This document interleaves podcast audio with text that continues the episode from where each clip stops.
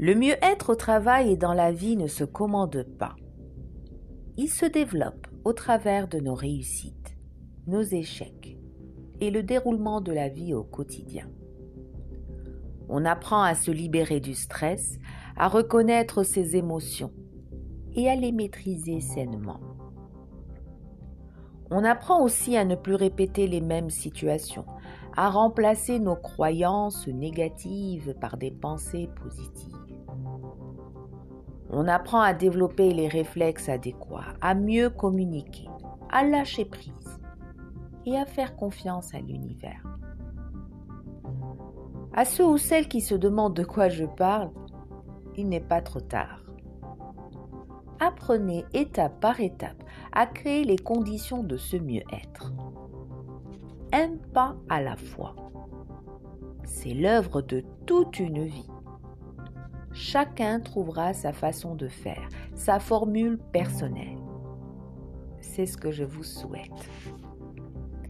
Pour commencer, je me présente, Mariam Fileli, passionnée de la valorisation de l'humain.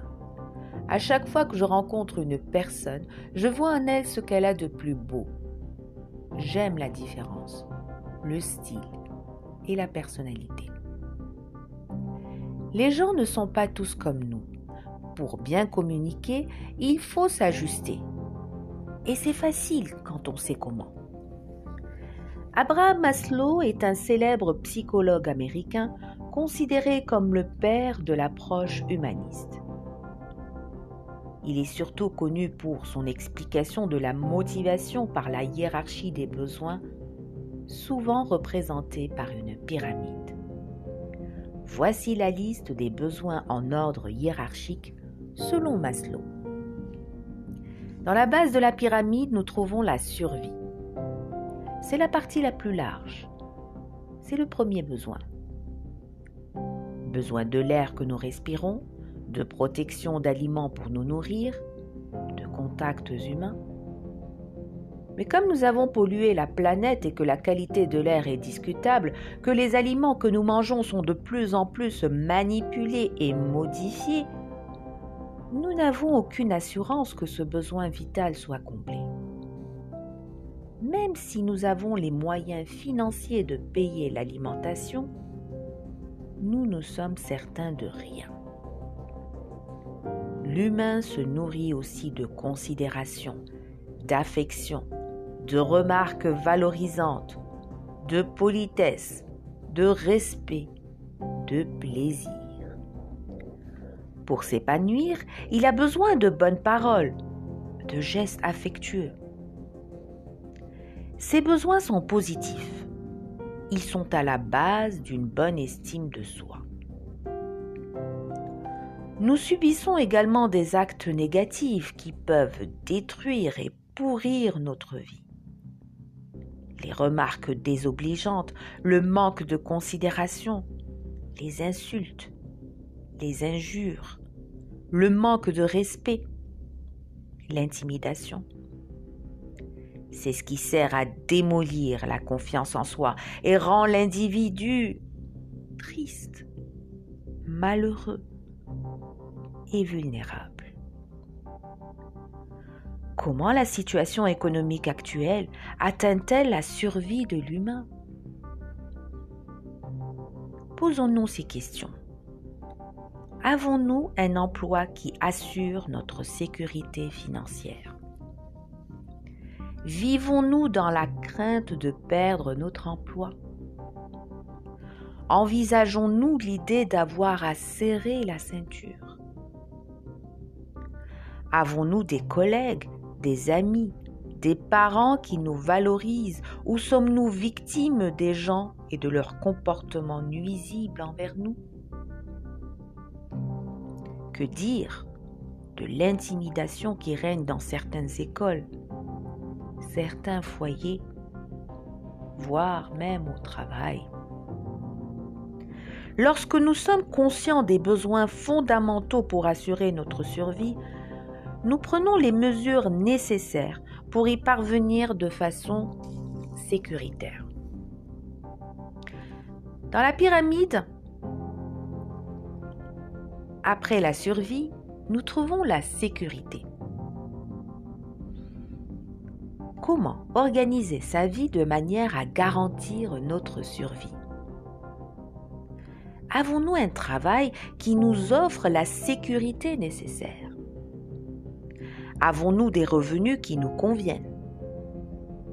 Savons-nous planifier pour nous sentir en paix toute notre vie? Alors, comment changer les choses Oui, c'est possible. Mais pour cela, il faut connaître nos priorités. Établissez la liste de vos exigences.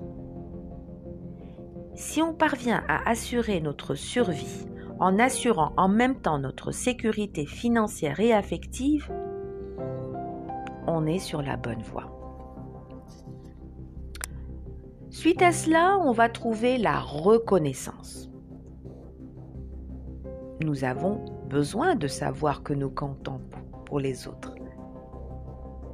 Alors, avons-nous pris les moyens pour y parvenir? Pour satisfaire ce besoin de reconnaissance, les actes que nous décidons de poser sont importants. Nous sommes prêts à tout pour y parvenir. Mais réussissons-nous à le faire? Pour nous réaliser pleinement, nous avons besoin d'un bon revenu, d'un emploi stable, de la reconnaissance et de l'appréciation des gens qui nous entourent. Alors seulement viendra l'estime de soi. Pourquoi attendre quelque chose des autres? Moi, j'ai pris l'habitude, il y a plusieurs années, de me récompenser pour un travail bien fait, pour une atteinte d'un objectif pour une réalisation d'un projet. Pour moi, chaque petite victoire compte. De quelle façon je me récompense? Oh C'est très simple. Je peux m'acheter un petit objet qui, qui me tente depuis longtemps. Euh, je peux m'acheter un livre. Je m'inscris à une formation. Euh, je peux aller euh, manger dans un rang pour me faire plaisir.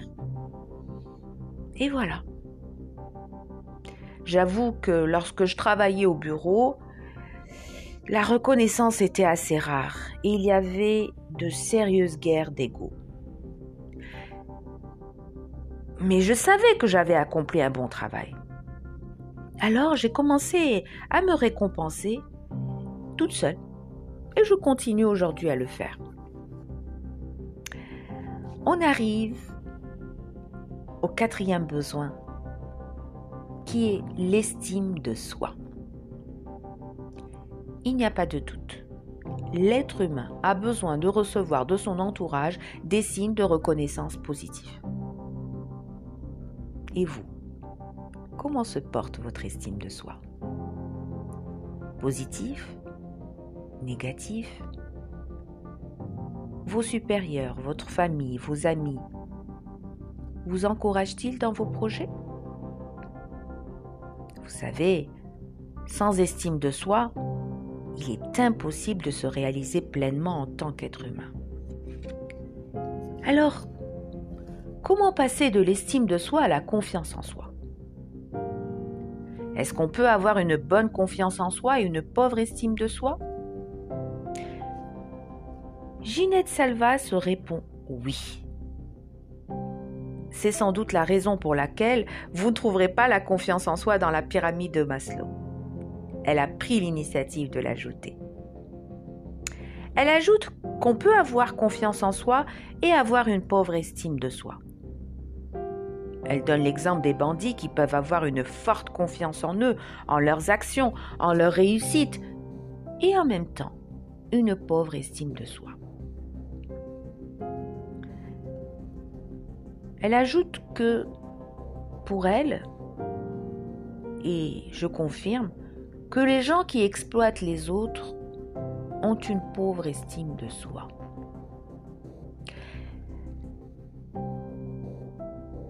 Alors on peut dire que les conditions de l'estime de soi passent par la sécurité, l'amour que nous partageons, le respect des autres, l'autonomie, et la communication. Lorsque tous ces éléments sont réunis et que nous avons atteint l'équilibre, nous sommes passés de l'estime de soi à la confiance en soi. La confiance en soi est indispensable à l'action. Elle est la base même du savoir-faire, du savoir-dire et du savoir-être. Le manque de confiance suscite des émotions. Par exemple, la peur du rejet, la peur de ne pas être à la hauteur, la peur de perdre son emploi, la peur d'être ridicule. Une fois que l'estime de soi et la confiance en soi sont intégrées et que nous s'en sentons les bienfaits, nous comprenons l'importance d'affirmer notre caractère unique, d'exploiter notre personnalité. Dans le bon sens du terme, nous affirmons notre personnalité que si nous sommes authentiques et vrais. Le succès est entre vos mains. Réagissez. Je vous remercie pour votre écoute et vous donne rendez-vous au prochain podcast pour vous parler d'un outil qui m'a aidé à m'affirmer.